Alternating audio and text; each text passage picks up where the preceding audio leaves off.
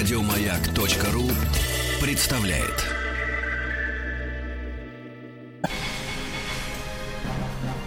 Собрание слов с Антоном Долиным.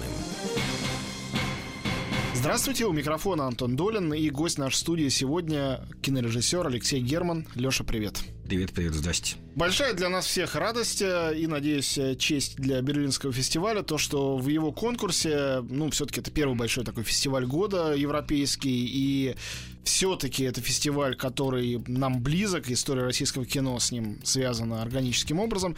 Так вот, в конкурсе там единственный российский фильм, это новый фильм Алексея Германа «Под электрическими облаками», такое вот странное название. Фильм этот, как я понимаю, никто его еще не видел, в России, во всяком случае. А фильм этот необычный, необычный вообще для нашего кино и необычный для этого автора, а для самого Алексея это еще и первая картина после долгого сложного периода, после периода, когда он снимал кино в основном, э, ну, как бы костюмное или, в самом случае, историческое. Последний из этих фильмов был «Бумажный солдат», получивший «Серебряного льва» на фестивале в Венеции. Потом заканчивал работу над фильмом «Трудно быть богом», монументальную. И вот сейчас, наконец, новый фильм. Ну, скажи, вообще, ты сам себя ощущаешь в своей тарелке после довольно долгого перерыва, и весь мир изменился, и Россия изменилась, и кино наше изменилось за годы, прошедшие с момента «Бумажного солдата». Вроде бы не так много этих лет, но много воды утекло. У меня нет ощущения какой-то истории, что я стоял в отстойнике, здесь открылись двери, значит, и меня выпустили в абсолютно другую вселенную, да? Почему? Потому что, во-первых, очень долго делался фильм, а фильм делался а, со сценарием, наверное,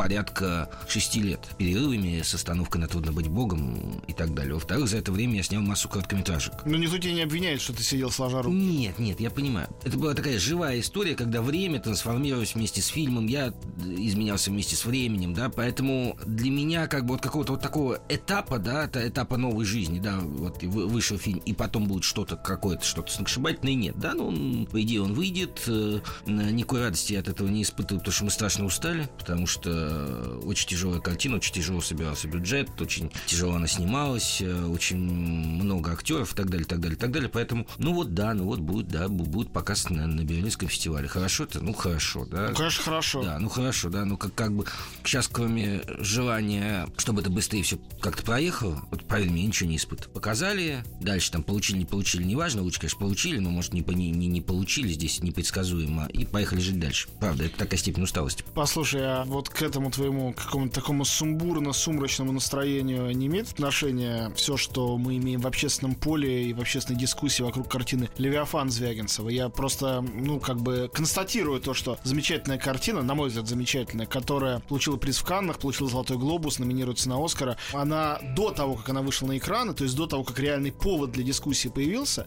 она настолько раскалила это общественное поле. Были люди, которые в восторге, но были и те, кто кричал, что надо сжечь всю эту картину ее создателей, хотя они ее не смотрели, даже не надо было смотреть для этого. И сам Андрей Звягинцев приводил пример опрос на одной из радиостанций, не знаю на какой, но точно не на нашей, что половина населения, там 46% опрошенных, не посмотрев фильм, э, сказали, что радоваться победе на Оскар такого фильма они не будут. Ты как э, тоже, ну, русский режиссер, молодой, снимающий авторское кино. Получается, следующий заступаешь на эту нерадостную вахту. Ну, во-первых, фильм, кто хотел, уже посмотрел, как ты понимаешь.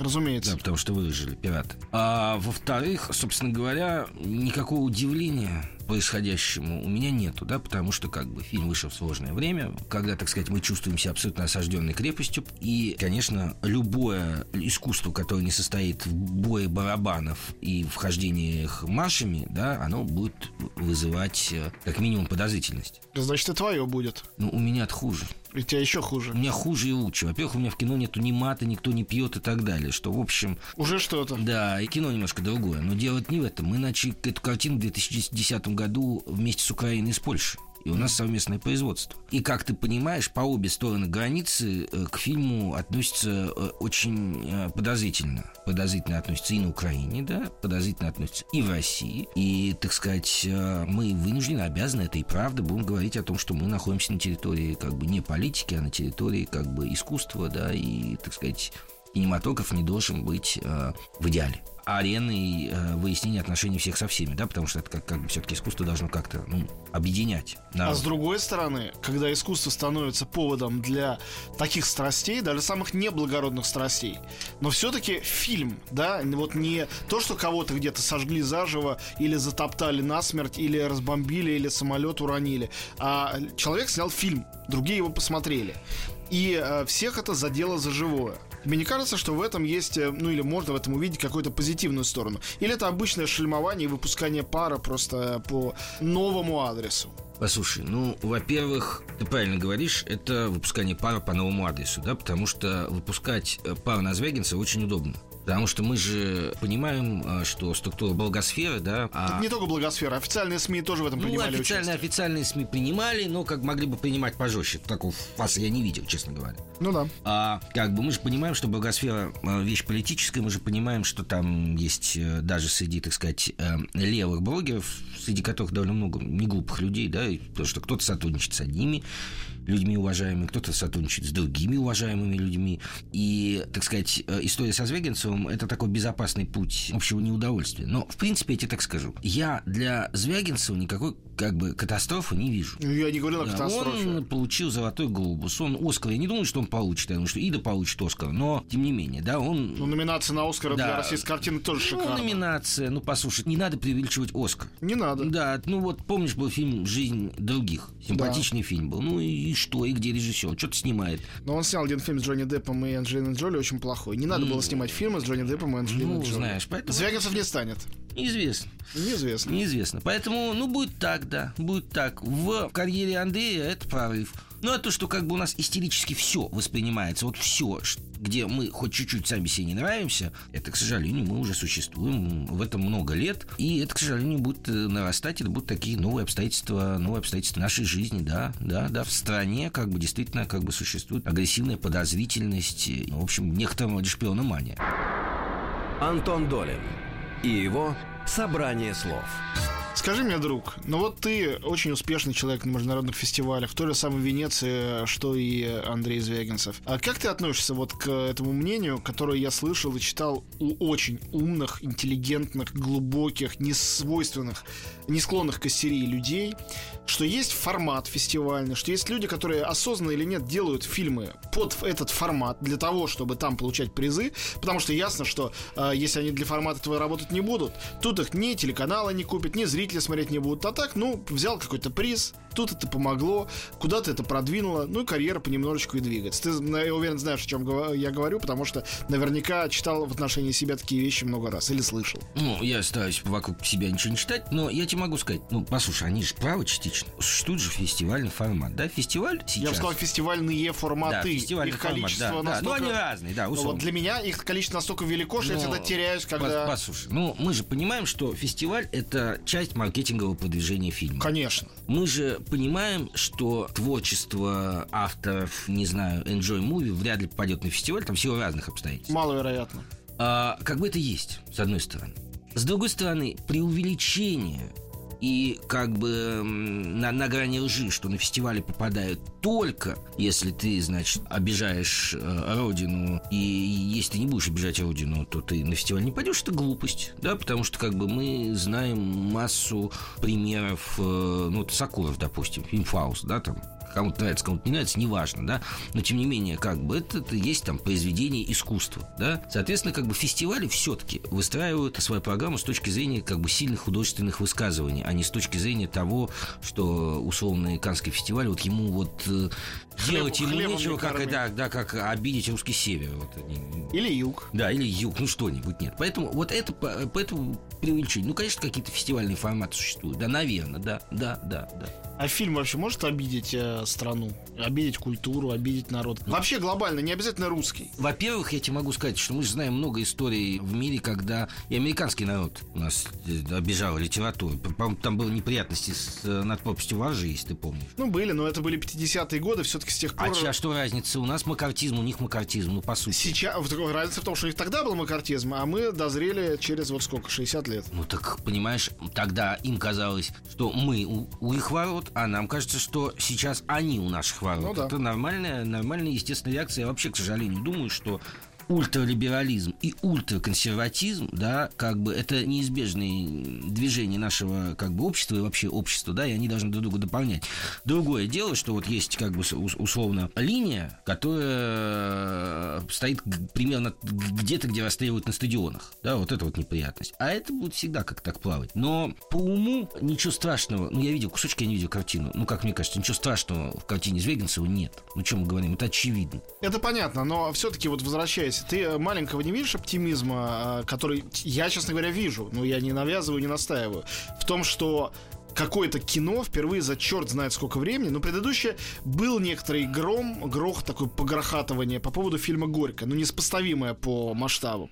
А, что некий фильм, неважно какой, хороший, плохой, а, бездарный, гениальный, оскаровский, не оскаровский, некий фильм вызывает, в принципе, такие эмоции у огромного количества людей, которые, кажется, вообще ни одного фильма за несколько лет не смотрели, а если смотрели, то уж точно молчали по этому поводу, а сейчас, кажется, готовы идти просто воевать со знаменами «Долой фильм» или, наоборот, «Да здравствует». Знаешь, я считаю, что таким событиям, как бы их надо рассматривать в исторической перспективе. Но мы же еще не можем. Вот, в том-то и дело. Поэтому мы, мы должны посмотреть, чем это кончится через год, через два, через три. Если под лозунгом борьбы со Звягинцевым у нас вообще прикроют все какое-то сложное, художественно значимое кино, и останется уважаемый Жора Крыжовников, да, условно, да. Он тоже не очень простой на фоне ну, многих не, других. Не, не очень простой, но, но, но как бы ничего, простится в крайнем случае. Угу. Тогда мы будем вспоминать это время как начало заката, только-только вроде бы начавшего как-то адекватно существовать нашего серьезного кино. Ну, впервые за долгое время. У нас в гостях э, кинорежиссер Алексей Герман. Э, мы говорим ну, на самом деле, не только о э, кино, хотя кино сейчас перейдем чуть более подробно, но после маленького перерыва.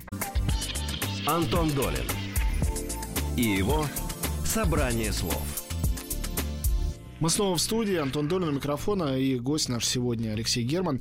Фильм под электрическими облаками. Ну, я, конечно, мог бы начать что-то о нем рассказывать. Видел его в неоконченном виде, читал сценарий, но до тех пор, пока фильм не а, родился в зале, окончательно смонтированный, с окончательным звуком на большом экране, я всегда боюсь высказывать какие-то любые оценки.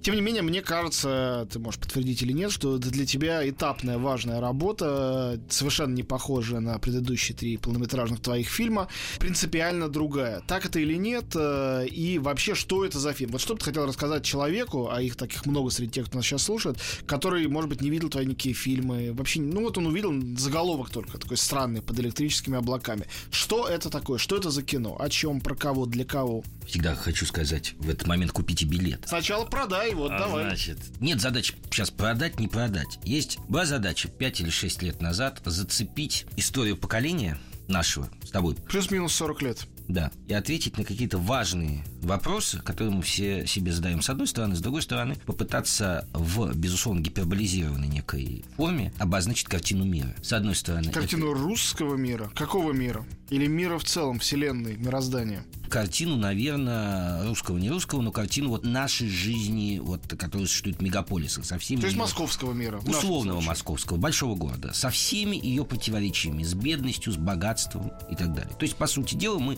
пришли к форме большого русского романа, большого сложного русского гуманистического романа. Формы, которую нельзя сказать, что процветала сейчас в литературе. Вообще даже не уверен, что она вообще есть. Ну, наверное, да. Во всяком случае, моя задача, как ни, как ни парадоксально, это возвращение к 19 веку да, и, собственно говоря, дальше это должна была быть история, и есть история богатых, бедных, известных, неизвестных, счастливых, несчастливых, разных. И, собственно говоря, вот эта вот попытка большого русского романа о современности наш фильм и является. А как ты считаешь, извини, что я тебя перебью, да. мы сейчас вернемся, в кино в отечественном, может быть, не обязательно в отечественном, эта романная форма кому-то удачно удавалась, вот так, что ты смотрел и думал, вот это и есть роман в кино. Потому что я сейчас вижу, как иногда к этой форме, к форме американского романа, уточню, приближаются американские сериалы, потому что они очень длинные, своей сложностью повествовательной, они куда-то туда идут. Фильм «Отрочество», который сейчас претендует на Оскар, э, э, тоже похож на современный американский роман, там, Джонатана Франза, например. Но вот русский роман — это все-таки особенное совершенно явление, И я не могу вспомнить, кто к этому прикасался. В самом случае, лучшие русские режиссеры, если мы возьмем и Тарковского или твоего отца, он делал очень большие, по-настоящему важные фильмы, где он уходил от прозы, от прозы своего отца и твоего деда, наоборот, в сторону чисто кинематографических таких структур. Что это такое вообще, вот этот роман в кино? Или ты это ну, изобретаешь велосипед и не имеешь никаких э, точек, от которых от, отталкиваешься?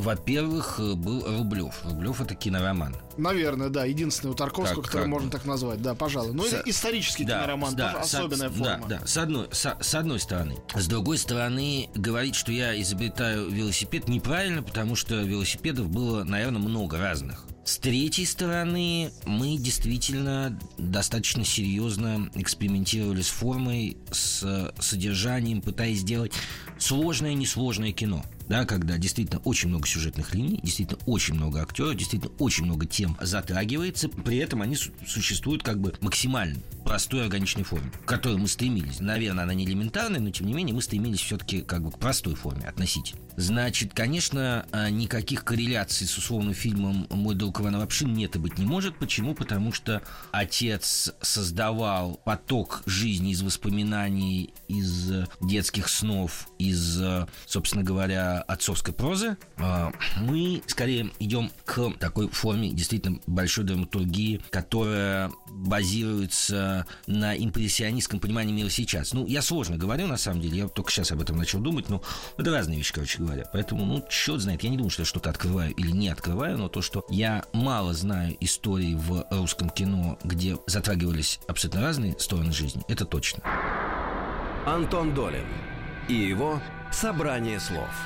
А вот ты сказал русский роман. Ты что имеешь в виду? Большие романы Толстого, Достоевского или что? Да. Гончаров, Евгений Онегин, да. энциклопедия да. русской жизни. Да. Разные самые. Скорее Толстого, как ни странно. Скорее Толстого... Что ж странного? Толстой — это главный основоположник вообще романа 20 века. Потому что Достоевский, понимаешь, он все-таки русского человека немного упрощал. Или усложнял, есть и такое мнение. Ну, да, поэтому, ну, во всяком случае, русские проблемы, да, он немножко, как бы, немножко их, э, как бы, слишком внятно обозначал, на мой взгляд, да, как бы Толстой все-таки был сложнее. Хорошо, под электрическими облаками. Давай от названия как-то тоже отплясывать. Э, откуда это взялось, что это значит? Все-таки очень важно, как назвать фильм, и э, твой предыдущий фильм «Бумажный солдат», уже его название было, ну, своего рода манифестом, отсылкой к определенной эпохе, к определенным текстам. А, мне кажется, и в предыдущих фильмах тоже. Что-то это всегда значило. Гарпастом вообще был такой ребус, который надо было разгадывать э, зрителю или критику. Что это такое? Что это за электрические облака? Это облака над Москвой? У нас нету Москвы или Питера в чистом виде. Над да, городом? Да, да, да, над, над городом. Но это как бы это такое новое время, новая эпоха. Название а, появилось с самого начала. Мы, на самом деле, в какой-то момент думали его менять. Ничего лучше мы не придумали. В итоге, на самом деле, оставили его таким, какое оно есть. Оно единственное, что в нем мы хотели говорить. Мы хотели, хотели говорить о, действительно о жизнях, которые проходят в новое время. Все, никаких там больше усложнений нет. Название название, на мой взгляд, хорошее. Я, прежде к названию отношусь достаточно спокойно, потому что есть много хороших фильмов с плохими названиями, много плохих фильмов с хорошими названиями. Это правда. А кто эти люди, которых ты рассказываешь? Это люди, которых ты знаешь? Это люди, которых ты придумал, которые тебе приснились? Или те, с кем ты лично знаком, твои друзья, твои знакомые, члены Все- твоей семьи? Все вместе. Потому что часть героев э, это те люди, которых я знаю. У них есть свои прототипы. И я писал с абсолютно конкретных э, каких-то людей. Часть героев вынуты из семьи, из меня, из моя, и как бы из моих каких-то мыслей, ощущений жизни. Некоторые герои, собственно говоря, увидены на улице были. Герой гастарбайта, собственно говоря, родился в тот момент, когда я шел по длинному московскому переходу, мало освещенному, и вдруг увидел припадающего на одну ногу человека очень маленького роста, куда-то спешил. Значит, это все вместе. У нас в гостях Алексей Герман. Мы говорим о его новой картине. И вернемся после маленькой паузы.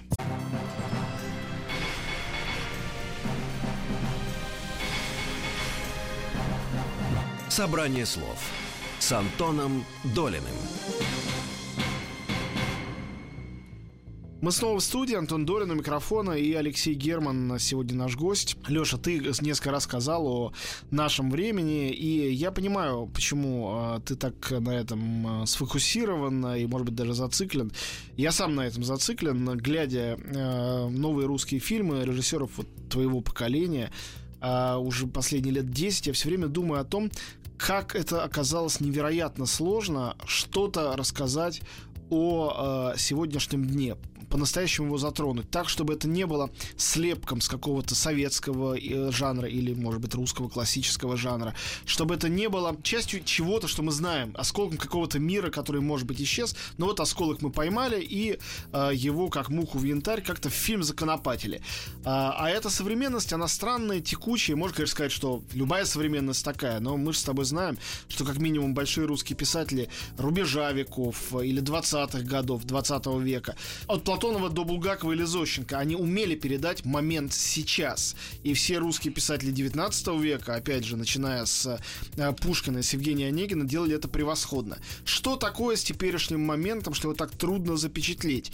И действительно ли трудно, или просто мы все такие не богатыри, что не можем этого сделать? Послушай, здесь же много составляющих, да? Кстати, вот, допустим, фильм Звягинцева, он о сейчас или он о вообще? Он о всегда, но мне кажется, там очень сильно это сейчас э, присутствует, и для меня это, конечно, плюс фильма, безусловно. Да, а там мне... Как и в картине Елены, его предыдущей, да, да. раньше он этого не делал, да, или да, не умел, да. или не хотел. Слушай, это вопрос, да, там, мне кажется, что современность сложнее. Ну, вот реально, да, потому что как бы мы выходим на улицы больших городов, и мы видим абсолютно, абсолютно разных людей, которые живут разными жизнями. Мы ну, видим... Звягинцев рассказывает о маленьком городе в последнем фильме. Вот, да, вот.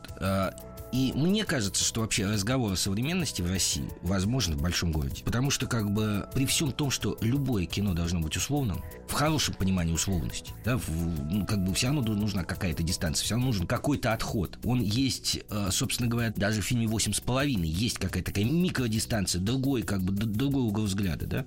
Тем не менее, мне кажется, что разговор о современности в России возможен только когда затрагиваются разные пласты нашей жизни. Потому что наша жизнь настолько настолько фрагментарна, наша жизнь, на мой взгляд, да, она настолько не вписывается в упрощение, к сожалению или к счастью, да как любая жизнь, да, что когда, собственно говоря, мы рассказываем историю маленьких городков, что тоже очень правильно и, как бы, наверное, необходимо, да, мы вольно или невольно загоняем, собственно говоря, повествование в какие-то правила ожидаемой игры. А если говорить по современности, это, конечно, всегда путешествие черт знает куда, да, потому что она действительно еще не сформирована. Действительно она меняется. Действительно, допустим, мы начинали нашу картину в одно время, прошло пять лет, время абсолютно другое. Кино искусство изобразительное. Наши города, к сожалению, так хаотично и уродливо застроены, что вытащить какой-то художественный визуальный ряд достаточно сложно. Да? Они... То есть надо создавать его? Конечно. Они приспособлены для сериала. А Ты рус... для плохих сериалов? Конечно, Я слышу, конечно, что конечно. презрением в голосе конечно. говоришь. Русские вопросы тоже все время меняются. То у нас один вопрос, то у нас второй вопрос, значит, то, значит, мы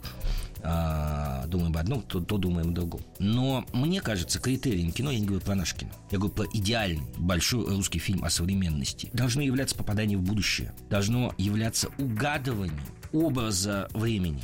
И тогда фильм будет актуален, условно, через полтора, через два чистые года, когда он выйдет. У нас же, на самом деле, фильм а, не о 15 годе, да, а о 17 Антон Долин и его «Собрание слов».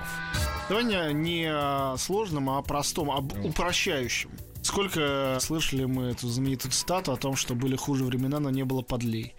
Ты считаешь, что мы живем в подлое время, в плохое время, или что не бывает никаких плохих времен, а только мы по своей привычке современного человека и по русской привычке всегда ноем и всегда недовольны временем, которое нам досталось? А когда было в России время, когда эту цитату не говорили? Ну, она такая красивая, что хочется ее повторять всегда. А когда в России было время... Благородное. Время прекрасное, когда все были довольны. 90-е? Конечно. С одной стороны, невероятные ожидания, со второй стороны, невероятная вера в то, что мы будем жить как-то иначе, и мы будем другими, да, и вообще весь мир другой.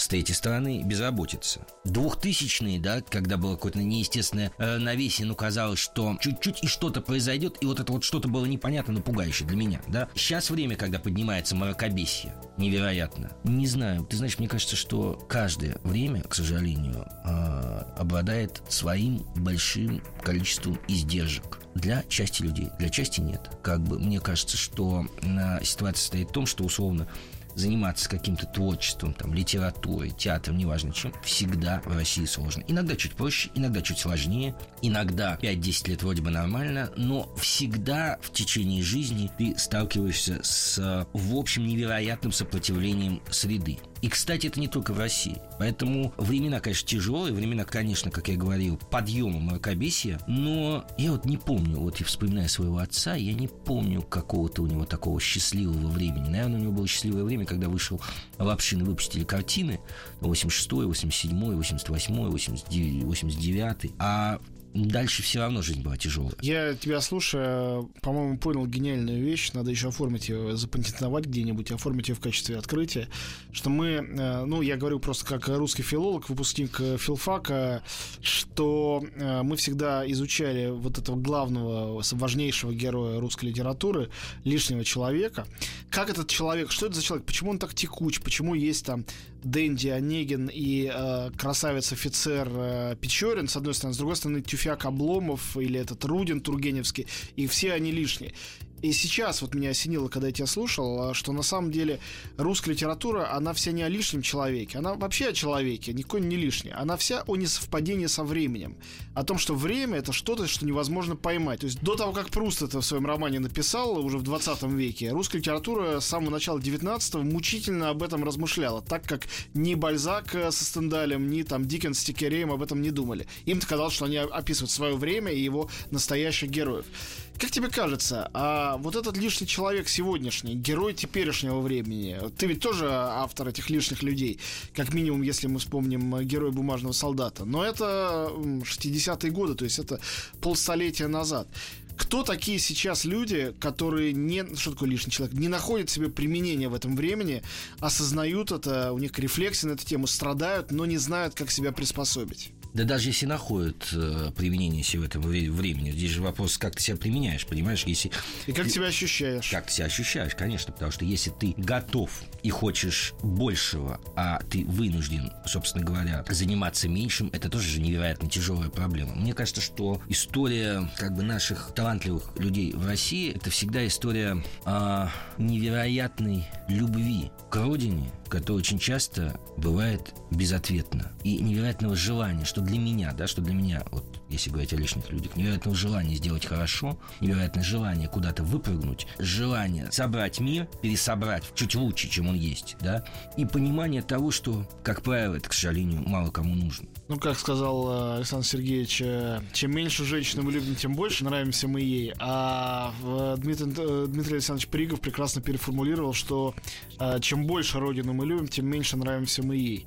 И мне кажется, что вот эта его, наверное, не очень добрая шутка, она очень хорошо отражает реальное положение дел. Вообще, к сожалению, все у нас талантливое происходит вопреки. И об этом все забывают. Вот все, все же говорят космонавтика, космонавтика, космонавтика. Полетел Гагарин. А кто-нибудь помнит на самом деле, что Королев сидел, что он был весь переломанный и так далее. И так, ну, так нравится нам, не нравится, так везде. Поэтому все люди, которые что-то хотят сделать, так или иначе, у нас в какой-то мере люди лишние. Что нормально. Антон Долин и его «Собрание слов». Как ты думаешь, это какое-то вековое э, родовое проклятие мыслящих э, людей в России? Или э, это что-то, что мы можем, ну, может быть, конкретными какими-то социальными, политическими мерами когда-нибудь преодолеть? Ну, не сейчас, понятно, мы сейчас живем в секунду острого кризиса, да, ты говоришь, предвоенное время. Но это же так, ну, будем надеяться, будет не всегда. Что должно произойти, чтобы эта ситуация изменилась, и чтобы, ну, например, вот совершенно прагматическая задача, не было такой утечки мозгов безумной, что когда человек талантлив, то там 50-70% вероятности, что он куда-нибудь уедет, если он не погибнет здесь. Ну, никто не может на протяжении всей истории России однозначно ответить на этот вопрос. Ну, многие пытаются. Ну, молодцы. Но, понимаешь, это же как такая история, что едет паровоз. Он не едет по общей дороге, он едет по своей дороге. Рельсы, в общем, закончились. Ну, он куда-то прет, да? Значит, если его закрутить совсем, он остановится. То есть он, может быть, убыстрится, но в итоге остановится. Если его раскрутить, он развалится. А, так что пусть дребезжит? Мне кажется, да, мне кажется, что в России э, слишком много противоречий, э, начиная от генетики и заканчивая географией. И мы как огромная, растянутая в пространстве времени страна коммуникации, которой на самом деле даже дороги, да, их как бы не так много, да, что нас связывает? Что нас связывает с Дальним Востоком? Несколько железнодорожных веток, и сейчас дорога... Ну, дураки дороги, как были э, российскими проблемы, так и остались. Банально, бы но факт. Она, география, и в том числе география диктует нам во многом, как ни странно, политико-философское устройство страны. И ничего мы с этим не сделаем. А русский интеллигент всегда будет хотеть некого, наверное, идеально справедливого устройства общества, а русский чиновник всегда а, будет хотеть большей управляемости страны и, так сказать, более эффективных вооруженных сил. И здесь они никогда не будут сходиться, на самом деле, в этой точке. Вопрос будет стоять только в неких колебаниях. Понимаешь, Россия – страна защитного периметра. Россия – страна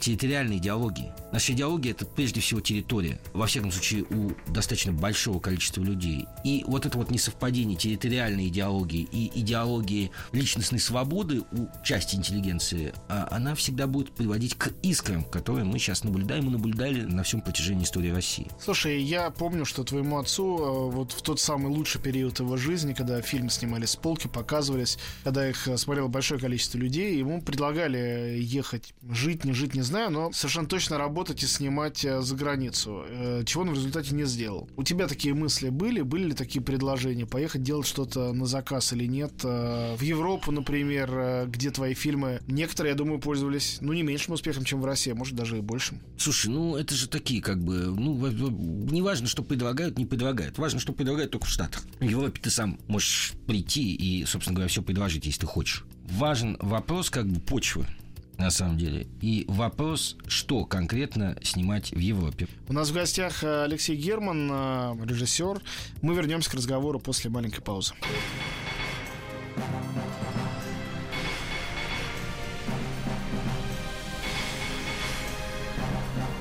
Собрание слов с Антоном Долиным. Мы снова в студии. Антон Долин и Алексей Герман у нас в гостях. Э, ну, прервал тебя буквально на полусловие о возможной работе не в России, а в Европе или в Америке, или, на самом деле, почему нет, может быть, в Азии. Ну, я тебе могу сказать. Во-первых, если все-таки в стране появится какая-то такая цензура-цензура, да, то, ну, может быть, какой-то вынужденной историей. Но, опять же, я тебе могу сказать, а что мы понимаем в европейской жизни? Мы же не видим никаких... Бы, даже и в русской-то не очень Ну, много. конечно, мельчайших. Ну, мы видим, да, вот это иммигрант, да, вот это богатый человек, да, вот это пригород, там, условно, Парижа, это не пригород Парижа. Но я, к сожалению, довольно искренне считаю, что в некоторых моментах мы очень разные, да, и те вопросы, которые мне интересны по поводу того, что такое русская интеллигенция, что такое русская культура и так далее, и куда мы идем, по большому счету никому, кроме нас, не интересно, на самом деле. Поэтому, конечно, можно всегда приехать, договориться, снять фильм где-нибудь в Германии о русской мафии, и им это все будет очень интересно. А еще лучше сериальчик. Да, да, но просто не очень хочется, понимаешь, в чем дело. А что должно быть в фильме, чтобы его... Э, ну, это, наверное, должно быть какой-то расчетливой стратегией в том числе. Она не должна быть главным двигателем, но она может быть частью стратегии, когда ты пишешь сценарий или готовишь фильм. Что должно быть в фильме, чтобы его хотели смотреть не только жители той страны, в которой ты живешь и в которой ты это снимаешь. Ты же правильно говоришь, мы не очень понимаем про европейскую жизнь. Они мало что знают про нашу. Значит, мы снимаем только про то, что мы знаем или пишем, про нашу. Что должно быть там и как этого добиться, чтобы им было интересно это смотреть? К сожалению, искренне считаю, к сожалению, некое упрощение Вселенной. Но Вселенную всю в художественное произведение с ну, другой стороны наши, не как бы, на, на, наши Вселенные. Вот это плохое, это хорошее, это черное, это белое. Вот это они понимают. Да, полутона они уже, они уже прекращают понимать. Это все, это все сложно для них. Тут, к сожалению, ничего не сделаешь. С одной стороны, с другой стороны, опять же, к сожалению, американский и европейский зритель никогда не будут считывать очень многие коды, которые являются невероятно важными для нас. Ну, наш код это, в частности, русская литература, которую они знают, во-первых, в переводе, во-вторых, очень частично. Ну, конечно. Ну, послушай, вот у нас фильм, да? У нас один из главных героев, который архитектор, очень талантливый, ходит в одежде, которая очень похожа на ватник. Но такой перешитый, современный ватник. Да, это мы, собственно говоря, это появилось еще задолго до того, как ватник стало... Нарицательным. Да, и это будет обсуждаться. Ах, а почему у вас ватник, что вы имеете? Но никогда не считают такие вещи условные немцы. Поэтому черт знает. Ты знаешь, я просто понял в какой-то момент, что мы будем говорить сложно вот в этой картине. Мы будем говорить сложно, мы не будем максимально делать скидку э, на условного там французского, польского или еще какого-то зрителя, потому что надоело, понимаешь, потому что, к сожалению, для меня, да, потому что эта картина для нас, это не картина для них. Естественно, нас будут обвинять, потому что это картина для них, но это как бы истерически, как нас всегда обвиняют. На самом деле, это картина людей, которые живут здесь и сейчас. А фестиваль, ну да, ну вот так получилось, что мы попали, мы попали на фестиваль. Могли не попасть. Конечно. Антон Долин и его «Собрание слов». Скажи, ты не первый раз уже, не второй работаешь с Чулпан Хаматовой. Она одна из самых, я считаю, удивительных актрис э, современного русского кино. И есть, конечно, такой парадоксальный момент, что она совершенно прекрасно. А на экране мы ее видим очень мало. Ее очень мало используют. То ли она отказывает, то ли просто никто не умеет э, вот с таким тонким материалом э, иметь дело. То есть в театре умеет, а, а в кино не особо. Как ты думаешь, с чем это вообще связано? И какая на этот раз трансформация ее ждет, если, конечно, ты об этом хочешь, можешь рассказать? Собственно говоря, она у нас играет совсем неутонченную красивую женщину, а, наоборот, а, с другой стороны, понимаешь, как бы а, чулпан очень большое, очень крупное животное в лесу. Да? Она как бы условно медведь.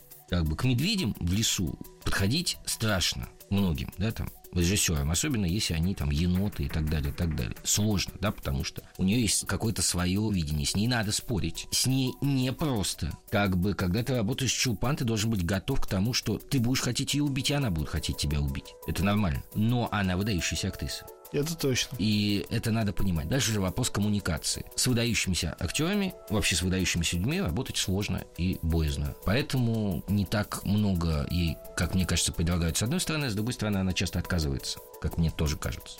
Скажи, пожалуйста, вот сейчас, когда прошел уже год, да, с момента выхода фильма «Трудно быть богом», и уже есть разного рода реакция из-за границы, здесь посмотрели у всех, кто каким-то образом мог заинтересоваться просмотром такого фильма. Как ты думаешь, э, можно ли мы считать, что вот феномен э, твоего отца, режиссера Алексея Германа старшего, вписан уже в историю русского кино, осмыслен, переварен, и э, каким-то образом эта история или современным русским кино используется используются.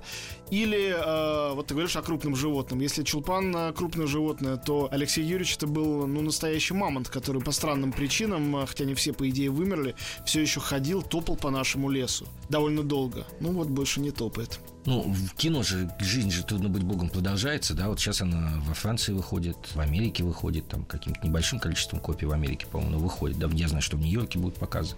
Да. Я тебе скажу вот так вот. Чем дальше мы будем отдаляться от «Трудно быть богом», тем больше мы будем к нему обращаться. Потому что слишком большая картина э, для того, чтобы разглядеть ее вблизи, как ни странно, на самом деле. Поэтому, черт знает, мы, во всяком случае, на какие-то мнения, которых, как ты понимаешь, много. И, естественно, люди жалуются на сложность, на натурализм и так далее, и так далее. Ну, собственно говоря, наплевать, потому что, ну, кому-то нравится, кому-то не нравится. В конце концов, это как бы личное, личное дело каждого.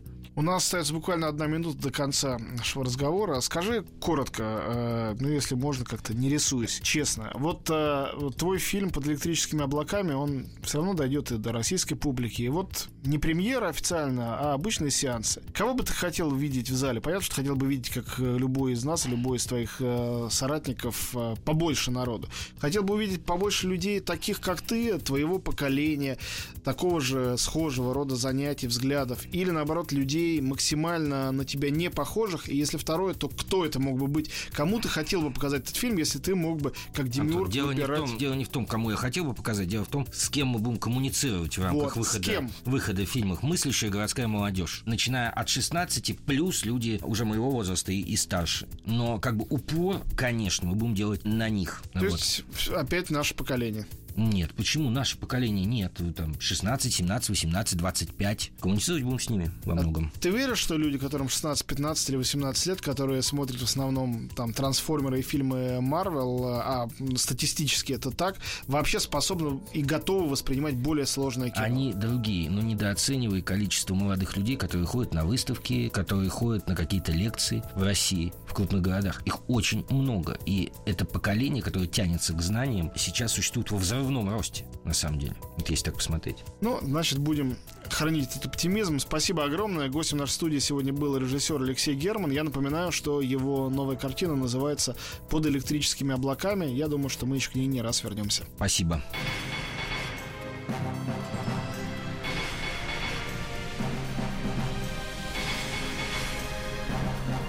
Собрание слов с Антоном Долиным. Еще больше подкастов на радиомаяк.ру